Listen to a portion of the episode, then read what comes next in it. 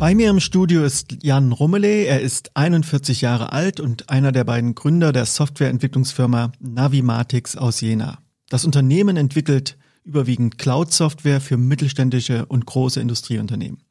Ich habe Navimatix dabei begleitet, agile Entwicklungsmethoden zu etablieren sowie Scrum Master und Product Owner für sie ausgebildet.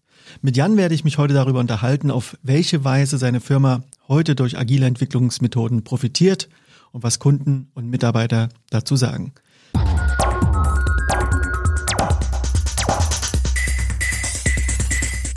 Lieber Jan, ich freue mich, dass du hier bist und dir die Zeit für den Podcast genommen hast. Herzlich willkommen. Hallo Christian, schön, dass ich da sein kann. Du bist einer von den beiden Geschäftsführern der Navimatix GmbH und hast dich vor einem Jahr bei ProAgile.de zum Scrum Master ausbilden lassen. Warum? Na, wir haben die Erfahrung gemacht in verschiedenen Projekten mit unseren Kunden, dass uns da eine Methodik irgendwas fehlt. Und zwar im Hinblick auf, auf dynamische Vorgehensweise, auch vor dem Hintergrund, wenn die Projektanforderungen aus Kundensicht noch nicht hundertprozentig klar sind, der vielleicht ein Ziel definieren kann, aber den Weg dahin selbst noch nicht wirklich kennt. Und das war unser Ansatzpunkt zu sagen, was ist denn da eine geeignete Herangehensweise? Und ja, da sind wir auf ProAgile gestoßen und haben festgestellt, dass Scrum ein gutes Format ist, um solchen Problemen zu begegnen. Jetzt ist es ja so, dass ihr als relativ kleine Softwarefirma, ihr habt über 30 Mitarbeiter, natürlich einen kleinen Vorteil habt, was die Nähe und auch die Kommunikationswege betreffen. Also ihr könnt ja schneller miteinander in Austausch kommen, auch von der Kultur her, das, was ihr für euch erlebt habt, ist das natürlich alles auch deutlich persönlicher, deutlich näher an den Menschen dran. Jetzt hast du gesagt, dass du Scrum oder agile Entwicklungsmethoden gesucht hast, um auf die dynamischen Anforderungen besser reagieren zu können. Was hat da auch Kultur für eine Rolle gespielt? Das war eine große Herausforderung. Also man sieht das erstmal im ersten Schritt als eine Methodik und je mehr man sich damit beschäftigt, dass man desto eher wird einem klar, dass es eben mehr ist als nur ein Vorgehensmodell, sondern es bedeutet, man braucht eine Bewusstsein, eine Awareness im ganzen Unternehmen. Und das schließt nicht nur die Entwicklungsteams mit ein, sondern halt auch die Projektleiter und das Backoffice, die Unterstützenden, dass die auch verstehen, was bedeutet eine agile Herangehensweise. Das äh, hat Einfluss auf die Unternehmenskultur und dessen muss man sich sehr bewusst sein, schon von Anfang an eigentlich, wenn man so ein Projekt herangeht. Und ähm, mein Fazit dazu ist aber, der Weg lohnt sich zu gehen. Der ist nicht ganz einfach, weil man muss viel kommunizieren. Man muss halt auch etablierte Strukturen anpacken und sagen, okay, wir machen das jetzt anders. Und insofern gebe ich dir recht, an der Stelle hat man als kleines Unternehmen äh, deutlich mehr Vorteile und kann solche Sachen schneller anpacken, glaube ich, als eine größere Organisation. Bevor wir da nochmal weiter drauf eingehen, erzähl mir bitte nochmal ein bisschen was über deine Firma. Also wie kam es zur Gründung und welche Herausforderungen löst ihr gerade für eure Kunden? Gut, äh, zur Gründung kam es schon vor 13 Jahren. Damals haben wir uns in einem Gründungsmanagement-Seminar getroffen an der Universität in Jena. Das heißt, da waren Betriebswirte und Informatiker wurden zusammengewürfelt, um einen Businessplan zu schreiben für ein Projekt. Und im Nachgang dieses Seminars äh, kamen dann Steffen und Matthias auf mich zu und sagten, hey, wir wollen wirklich, willst du auch? Und äh, das war quasi der Gründungsgedanke. Äh, bei einem Kaffee, nicht bei einem Bier, aber ähm, da haben wir angefangen. Und heute haben wir uns deutlich weiterentwickelt von unserem Dreierteam damals zu über 30 Mitarbeitern heute. Wir sind organisch gewachsen und hatten ursprünglichen Fokus auf eine Produktentwicklung. Also da haben wir sehr viel, sagen wir mal, Erfahrung und Lehrgeld gezahlt, äh, was es bedeutet, Produktentwicklung zu machen. Und kamen dann irgendwann ganz klar zu der Entscheidung, wir tun das, was wir richtig gut können und das ist IT-Projektmanagement, IT-Projektentwicklung, äh, Software Engineering. Das ist unser Schwerpunkt und damit äh, beglücken wir sozusagen unsere Kunden aus unterschiedlichsten Branchen. Was ist gerade so euer herausforderndes Projekt? Also wir haben einige sehr herausfordernde Projekte im Bereich Automotive und äh, Automotive Service äh, Dienstleistungen. Ähm, Besonders knifflig finde ich im Augenblick die Herausforderung, eine bestehende medizintechnische Algorithmus-Software auf die Anforderungen der heutigen Zeit äh, anzupassen. Da muss man halt dicke Bretter bohren. Und ähm, die große Herausforderung ist meistens nicht gar, gar nicht so die Software Engineering Bereich, sondern ähm, das Compliance zu allen möglichen ISOs und äh, Herangehensweisen, die sozusagen in einer Branche Stand der Technik sind. Also im Automotive-Bereich wäre es vielleicht VDA-Anforderungen oder bestimmte ISO-Normen. Und in der Medizintechnik ist es halt Medical Devices-Richtlinien, die man auch als Softwareentwickler berücksichtigen muss. Und ähm, ja, das sind Herausforderungen, die muss man meistern, man muss sich nur dessen bewusst sein. Wenn wir über Herausforderungen sprechen, bis ihr angefangen habt, agile Entwicklungsmethoden zu nutzen, habt ihr eure Projekte ja nach dem klassischen Projektmanagement, also Wasserfall, organisiert. Warum wolltet ihr das eigentlich verändern? Du hast am Anfang schon mal was dazu gesagt, aber vielleicht kannst du das noch mal ein bisschen ausführen. Der Hauptpunkt war natürlich irgendwie besser mit dem Kunden zu sprechen, ne? sozusagen die Anforderungen von dem Kunden besser einbinden zu können.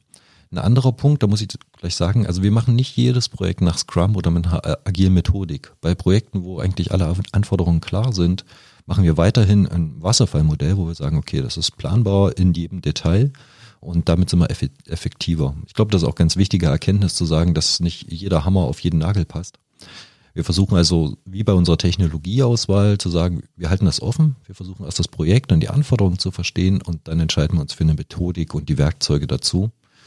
Und ähm, ja, in der agilen Herangehensweise, das hat den riesen Vorteil, dass man halt das Team, dem man am Anfang nicht genau sagen kann, äh, okay, was ist eigentlich im Detail die Erwartung an euch, diese ähm, Entscheidungsbefugnis selbst in die Hand gibt und sagt, okay, ihr lernt selbst, äh, ihr kennt das Grobziel, ihr habt, ihr committet euch selbst in euren Sprints dazu, was schafft ihr in, in der Zeit und äh, führt das zum Ziel. Und ähm, es ist undogmatischer, weil man sagt, okay, das Ergebnis, was dabei rauskommt, äh, ist nicht zwingend äh, in der Endlösung enthalten, wenn man feststellt im weiteren Prozess, ähm, dass es nicht zielführend ist oder dass der Kunde neue oder bessere Vorstellungen davon hat im Rahmen der Entwicklung. Das ist für mich auch Agilität, dass man eben nicht denkt, hier ist mein Hammer, wo sind alle Nägel, sondern dass man eben immer schaut, die Lösung muss zum Problem passen. Jetzt organisiert ihr euch seit etwa einem Dreivierteljahr mit der Entwicklungsmethode Scrum in einigen eurer Projekte. Was hat sich seitdem für euch verändert und hast du konkrete Reaktionen von Kunden schon bekommen darauf? Ja, also ähm, wir haben verschiedene Kunden, die sehr positiv darauf reagiert haben, weil sie festgestellt haben, hey, wir nehmen ihnen den Teil ab, ähm, wo sie selbst, also andersrum, wenn man sagt, okay, schreibe erstmal ein Lastenheft im Detail und wir antworten dir darauf mit dem Pflichtenheft, dann verzögert man so einen Prozess, der vielleicht schon relativ klar ist, um Wochen. Und gerade wenn man mit großen Kunden arbeitet, äh, im Automotive-Sektor, da geht es eben halt vielleicht im Endeffekt auch um Tage, um Lösungen an den Markt bringen zu können. Und dort sind wir deutlich schneller ähm, mit dem im Gespräch. Voraussetzung ist natürlich, dass ein Vertrauensverhältnis besteht und dass man einen Ansprechpartner auf Augenhöhe hat beim Kunden. Und das können wir gewährleisten. Und das unterstützt auch den agilen Prozess insgesamt. Alle, äh, auch die Teammitglieder bei uns intern sind einfach motivierter, weil sie näher dran sind. Die wissen viel mehr, was sie da tun, wofür sie es tun. Und äh, auch auf der anderen Seite, sie stellen auch fest, okay, sie werden in eine Situation versetzt, selbst ähm, sagen wir mal, sich besser einbringen zu können und sagen, okay, die Anforderungen habe ich jetzt verstanden, wir haben sie so umgesetzt, aber es gibt eigentlich einen besseren Weg und der ist für alle besser. Es kommt zu einem effektiveren Produkt oder wir sparen dort Entwicklungszeit, wenn man einen neuen Ansatz wagt. Und ähm, das ist deutlich besser als so ein dogmatisches von oben nach unten vorgehen. Was waren denn bei euch die größten Hürden bei der Umstellung auf diese Arbeitsmethode? Gab es da Mitarbeiter, die sich damit nicht anfreunden konnten? Und gab es vielleicht auch besonders positive Ereignisse, die du heute rückblickend hervorstellen möchtest? Also äh, zu den Herausforderungen ganz wichtig ist halt Mitarbeiter, die bisher lebenslang gelernt haben, ähm, konkrete Arbeitspakete vordefiniert zu bekommen, tun sich am Anfang relativ schwer damit zu sagen, okay, ich entscheide selbst, was der richtige Weg ist, um das umzusetzen. Das ist aber auch die, die gleiche Medaille. Auf der anderen Seite steht nämlich, hey, das ist unglaublich motivierend zu sagen, hey, meine Expertise wird hier auch wahrgenommen und zwar von allen Beteiligten äh, und ich kann meine Expertise einbringen. Ich weiß was, ich habe in den letzten 20 Jahren Software entwickelt, ich weiß, wie man es richtig machen würde aus meiner Perspektive und das ähm, ist unheimlich motivierend so. Das heißt, unsere Zeiten auch, in, äh, in denen bestimmte Features entwickelt werden, haben sich deutlich verbessert zum Teil, weil die Leute mehr eingebunden sind und sagen, hey, das ist, das ist nicht etwas, was ich tun soll, sondern das habe ich definiert, das will ich so hinkriegen. Wie ging es dir als Geschäftsführer damit, mehr Selbstorganisation im Unternehmen zuzulassen und damit auch Kontrolle in vielen Bereichen der Entwicklung abzugeben? Ganz ehrlich, ich war total dankbar. Also ich meine, wir haben ja unser Team ausgesucht. Wir haben die ja auch deshalb eingestellt, weil wir sagen, hey, das sind äh, tolle Leute, die sind Experten in ihrem Fachbereich, die sind richtig gut. Und das ist einfach die passende äh, Methodik dazu, zu sagen, hey, ich gebe dir auch die Verantwortung, ich vertraue dir insoweit, äh, dass du das am besten einschätzen kannst. Ich meine, ich bin Geschäftsführer, aber ich bin nicht der Lead-Entwickler. Ähm, man muss viel reden, klar. Äh, das muss man aber, glaube ich, in jedem Modell. Und wenn das zu kurz kommt, äh, kann man nur scheitern eigentlich. Und ähm, das passt richtig gut auf uns. Was wäre so dein Tipp an andere Führungskräfte, die sich vielleicht mit dem Gedanken tragen, das bei sich in der Abteilung, im Team oder vielleicht in der ganzen Firma einzuführen, so ein anderes Vorgehensmodell, eine andere Art zu arbeiten, sicherlich auch eine andere Art zu kommunizieren und zu interagieren. Was wäre so dein Tipp oder deine Tipps, die du denen mitgeben, auf den Weg geben würdest? Man muss von Anfang an alle mitnehmen. Also, also ich meine jetzt nicht, man muss es gleich in der ganzen Firma überstülpen, das ist, glaube ich, nicht zielführend, sondern man muss kleine Schritte gehen aber man muss alle Beteiligten mitnehmen. Man muss bewusst sein äh, der Leute, die es betrifft. Und das sind in so einer Abteilung alle. Also auch die, die nicht direkt betroffen sind, die muss man mitnehmen. Denen muss man die Grundzüge vertraut machen und man muss äh, mit Beispielen arbeiten, sagen, guck mal, das ist dein Prozess, so machst du das bisher. Wir wollen das jetzt agil machen. Das bedeutet, du hast hier mehr Entscheidungsfreiheit und wir, man muss immer die, die Vorteilsargumentation führen für jeden Betroffenen. Das ist richtig, aber gibt es auch Nachteile? Also hast du konkrete Nachteile entdeckt, wo du sagst, ja, das sollte man aber auch nicht unter den Teppich kehren? Nicht jeder ist glücklich damit und gerade so in Verwaltungsfunktionen oder so ist es nicht ganz so einfach, weil dann sind das einfach Prozesse, die sind vorhanden und äh, die stehen da so.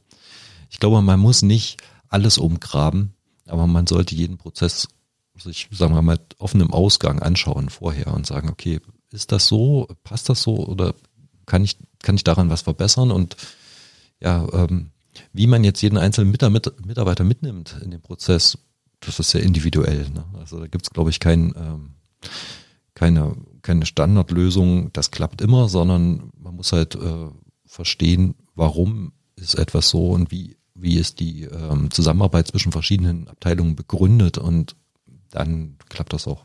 Habt ihr Kunden gehabt, die ganz explizit von euch gefordert haben, dass ihr mit agilen Entwicklungsmethoden arbeiten sollt? Also anfangs war das aus meiner Perspektive eher so ein, ja, so ein Hype-Thema, sowas wie Marketing, so eine neue, neue Bubble, ja. Äh, und ähm, nein, explizit gefordert hat es keiner, aber es stand bei einigen Ausschreibungen oder Anforderungen mit dabei, wahrscheinlich weil es dabei stehen musste. Und das ist aber auch der Punkt, den ich vorher angesprochen habe. Das wurde dann halt auch von jemandem bestimmt, dass das da stehen so hat, ohne dass äh, quasi die Betroffenen informiert waren oder ein, ein eigenes Bild davon hatten, was das eigentlich bedeutet. Und wenn man das große Glück hat, einen Kunden zu haben, der ein Verständnis für das Thema hat, der selbst auf dem, Beweg, äh, auf dem Weg ist zu einer agilen Organisation, dann macht das richtig Spaß und äh, kann, können beide Seiten davon richtig profitieren. Ihr habt ja noch etwas gemacht. Ihr habt ja wirklich explizit auch die Rollen des Scrum Masters. Ihr habt Scrum Master geschaffen als Rollen. Das erlebe ich nicht immer. Also es gibt Firmen, die sagen, ach, darauf können wir verzichten. Das macht meinetwegen der Product Owner mit oder das macht der Teamleiter, da wäre auch immer mit. Das ist bei euch nicht so. Welchen Vorteil siehst du darin, diese Rolle wirklich wie auch im Framework Scrum vorgegeben mit zu etablieren? Ich halte es für, für keine gute Lösung zu sagen, okay, ich mache Scrum und halte mich nicht an die vorgegebenen Lösungsansätze, weil die sind ziemlich durchdacht. Der, der, das Regelwerk ist einfach eigentlich, ja, wenn man es einmal verstanden hat und durchdrungen hat. Es ist, glaube ich, kein Einsatz zu sagen, hey, mein Projektleiter ist ab sofort auch der Scrum Master und äh, führt in Personalunion drei verschiedene Rollen. Dem kann er gar nicht gerecht werden, weil das andere Anforderungen sind, als er die zuvor hatte. Damit muss man auch durchdringen, glaube ich. Also in, in, man, man kriegt keine autonomen oder selbstbestimmten, selbstbewussten Teams, ähm, wenn man weiter in der Projektleiterdenke arbeitet. Die Scrum Master sind wirklich diejenigen, die die Probleme im Entwicklungsprozess aus dem Weg räumen. Und das ist nicht zwingend nur äh, Softwareentwicklung, sondern das ist halt organisatorisch, prozessoral oder auch zwischenmenschlich. Und der große Unterschied ist ja eben dieser Übergang vom Push zum Pull. Also im klassischen Projektmanagement pushe ich ja Aufgaben an die Entwickler oder an die Teams und kontrolliere im Hintergrund, haben sie das richtig umgesetzt. Und im Agilen ist ja genau das Gegenteil, wie ihr das ja auch kennengelernt habt. Es ist ja eher das Pull-Prinzip. Das heißt, die Teams ziehen sich die Arbeit und entscheiden eigenverantwortlich, wie sie dies, die Ziele, die oder die Visionen, die formuliert werden, am besten erreichen können. Das ist richtig so. Man darf aber nicht unterschätzen, dass die Arbeit, die Visionen vorzubereiten, dafür zu sorgen, dass das Team die Vision, das Thema, die Anforderungen versteht und kennt und verinnerlicht hat, dass das ein äh, großer Kommunikationsaufwand ist. Ich sage bewusst Aufwand. Äh, den hat man vorher nicht so in der äh, in dieser ganzen Ausprägung, aber es ist zielführend und es hilft äh, auf der Motivationsseite unheimlich. Neben Salesforce gehört ihr zu den ersten Gewinnern, die den iWork Business Award bekommen haben. Damit werden Unternehmen ausgezeichnet, die sich besonders um die Integration von internationalen Mitarbeitenden bemühen. Ihr seid ein relativ kleines Unternehmen und könnt euch in dieser Frage auf Augenhöhe mit einem internationalen Weltkonzern wie Salesforce sehen. Wie ist euch das gelungen? Ja, zuerst erstmal war es gar nicht so schwierig für uns, weil unser Selbstverständnis ist, dass wir ein dynamisches Unternehmen sind, wir sprechen verschiedene Sprachen und ähm, was auf so einem Passport steht, ist uns eigentlich relativ egal. Wichtig ist, dass das Team oder die Teams und die Organisation funktionieren und dass es mit unserer Firmenkultur zusammenpasst. Und dann besteht bei uns die absolute Bereitschaft zu sagen, wir tun alles, damit jeder quasi auch die Dinge, die für sein Wohlfühlen oder für sein Ankommen in einer Organisation wichtig sind, erfüllt werden. Ja, und ähm, das, das tun wir von Anfang an mit Events, mit Teamveranstaltungen, auch mit organisatorischen machen, Sachen und wir versuchen halt auch äh, persönliche Dinge wie Religion und Glauben so integrieren zu können, dass, dass jeder das ausüben kann, ohne äh, damit irgendjemanden zu, ähm, im Weg zu stehen. Die Softwarebranche ist dafür bekannt, dass es besonders schwer ist, gute Talente zu finden und zu halten. Was ist euer Erfolgsgeheimnis und welche Rolle spielt das Thema Agilität inzwischen dabei? Ich glaube, es gibt nicht nur ein Erfolgsgeheimnis, sondern das ähm, man, man spürt das schon in Vorstellungsgesprächen, wenn die Organisation stimmt und das, äh, der Team Spirit da ist, dann spüren das auch Bewerber. Und ähm, ich kann jetzt nicht sagen, dass es zu wenig Bewerber gibt. Also wenn man unterschiedlichste Methodiken anwendet, auch beim Recruiten, also Plattformen nutzt für Reverse Recruiting, unterschiedliche Events besucht, man darf da halt nicht nur in einem Kanal denken, sondern heutzutage muss man halt in vielen Kanälen denken, um an die richtigen Mitarbeiter zu kommen. Wir machen von vornherein schon aktives ähm, Recruiting im Grunde durch die Betreuung von Bachelor- und Masterarbeiten. Wir haben auch schon Doktorarbeiten betreut im Informatikbereich und weiten das aus. Wir sind, haben eine Partnerschaft mit der Friedrich-Schiller-Universität, mit der TU Ilmenau und sind ähm, da aktiv, um uns dort auch bekannt zu machen und spannende Themen eben auch für die Mitarbeiter zu finden. Und das ist, glaube ich, das Erfolgsgeheimnis. Äh, man kann nicht mehr dastehen und warten, ähm, dass jemand zu einem kommt, sondern man muss sich vorher Gedanken machen, womit könnte ich denn potenzielle Mitarbeiter zu mir locken? Was könnte die begeistern? Was ist, sind das für Themen, wo heute Leute mitarbeiten wollen? Und so sind wir insgesamt ausgerichtet, zu sagen, wir nehmen moderne Technologien und ähm, in, interessante Arbeitspakete und versuchen das halt zu integrieren. So bei uns läuft das zum Beispiel so, wenn wir ähm, Bewerber haben als Werkstudent oder als Masterstudent, dann geht die Bewerbung in die ähm, Scrum Master und Projektleiterrunde und die sagen, hey, der passt, ich habe ein Thema, das passt, das will mich noch jemand unterstützen. Und dann findet sich in der Organisation halt ein Team von ein, zwei Leuten, die sagen, ja, den wollen wir haben, und wir bieten ihm ein passendes Thema, so dass der sich selbst entwickeln kann und wir können schon einschätzen, passt der langfristig ins Team und äh, das ist unheimlich förderlich und das ist eine agile Vorgehensweise und äh, die versuchen wir auch in unterschiedlichen Prozessen, nicht nur in der Entwicklung eben einzusetzen. Wenn ich jetzt heute an der Universität bin, ich studiere meinetwegen Informatik oder Wirtschaftsinformatik und ich trage mich nur Gedanken, dass ich selber eine Firma gründen möchte. Welche Tipps hast du an Menschen, die heute selber unternehmerisch aktiv werden wollen? Als allererstes keine Angst vor der äh, Verantwortung oder diesen Schritt zu gehen. Den hatten wir damals auch nicht. Aber wenn ich rückblickend schaue, äh, man hätte doch jede Menge ähm, Fettnäpfchen oder Probleme vermeiden können, wenn man mehr gewusst hätte am Anfang. Also als kleiner Tipp, ja, so ein, so so ein Thema sollte man sich genau überlegen und auch ausarbeiten. Und ich denke, es ist auch wirklich hilfreich, wenn man zuvor schon mal in einer Organisation gearbeitet hat, ähm, die ähnlich tickt wie das, was man sich vorstellt, so dass man äh, so so ein bisschen Best Practice Live-Erfahrung hat. Weil ganz auf dem weißen Papier ist schwierig. Wir machen auch ein bisschen Beratung für Startups und Gründer und wir stellen fest, viele argumentieren ausschließlich auf ihre technischen Expertise und haben keine Ahnung, wie Prozesse und Organisationen funktionieren oder wie Märkte funktionieren, die sie adressieren wollen. Und das ist wirklich unheimlich wichtig, sonst kann man sich sehr, sehr viel Zeit sparen äh, und Enttäuschungen sparen. Eure Auftragslage ist ja relativ gut, aber trotzdem seid ihr natürlich immer wieder auf der Suche nach neuen Kunden. Wie sieht denn euer Wunschkunde aus? Ja, im Moment äh, verstärken wir unsere Aktivitäten in dem Bereich Medizintechnik und äh, Softwareentwicklung im Bereich Medizintechnik, Diagnostik. Und da gibt es viele Ansatzpunkte, das ist total spannend. Und da suchen wir aktiv neue Kunden in dem Bereich, das wollen wir weiter ausbauen. Haben da bisher schon richtig gute Erfahrungen gemacht und ein paar starke Partner an der Hand.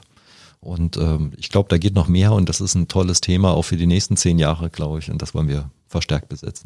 Und parallel dazu sucht ihr, das habe ich zumindest auf eurer Website gesehen, sucht ihr natürlich noch gute, kompetente neue Mitarbeiter. Ja, die suchen wir natürlich immer. Äh, wer tut das nicht heute noch? Aber wir haben gute Voraussetzungen, da auch was zu bieten. Jan, ich danke dir vielmals für die Zeit, dass du hier warst und das interessante Gespräch. Sehr gerne, Christian.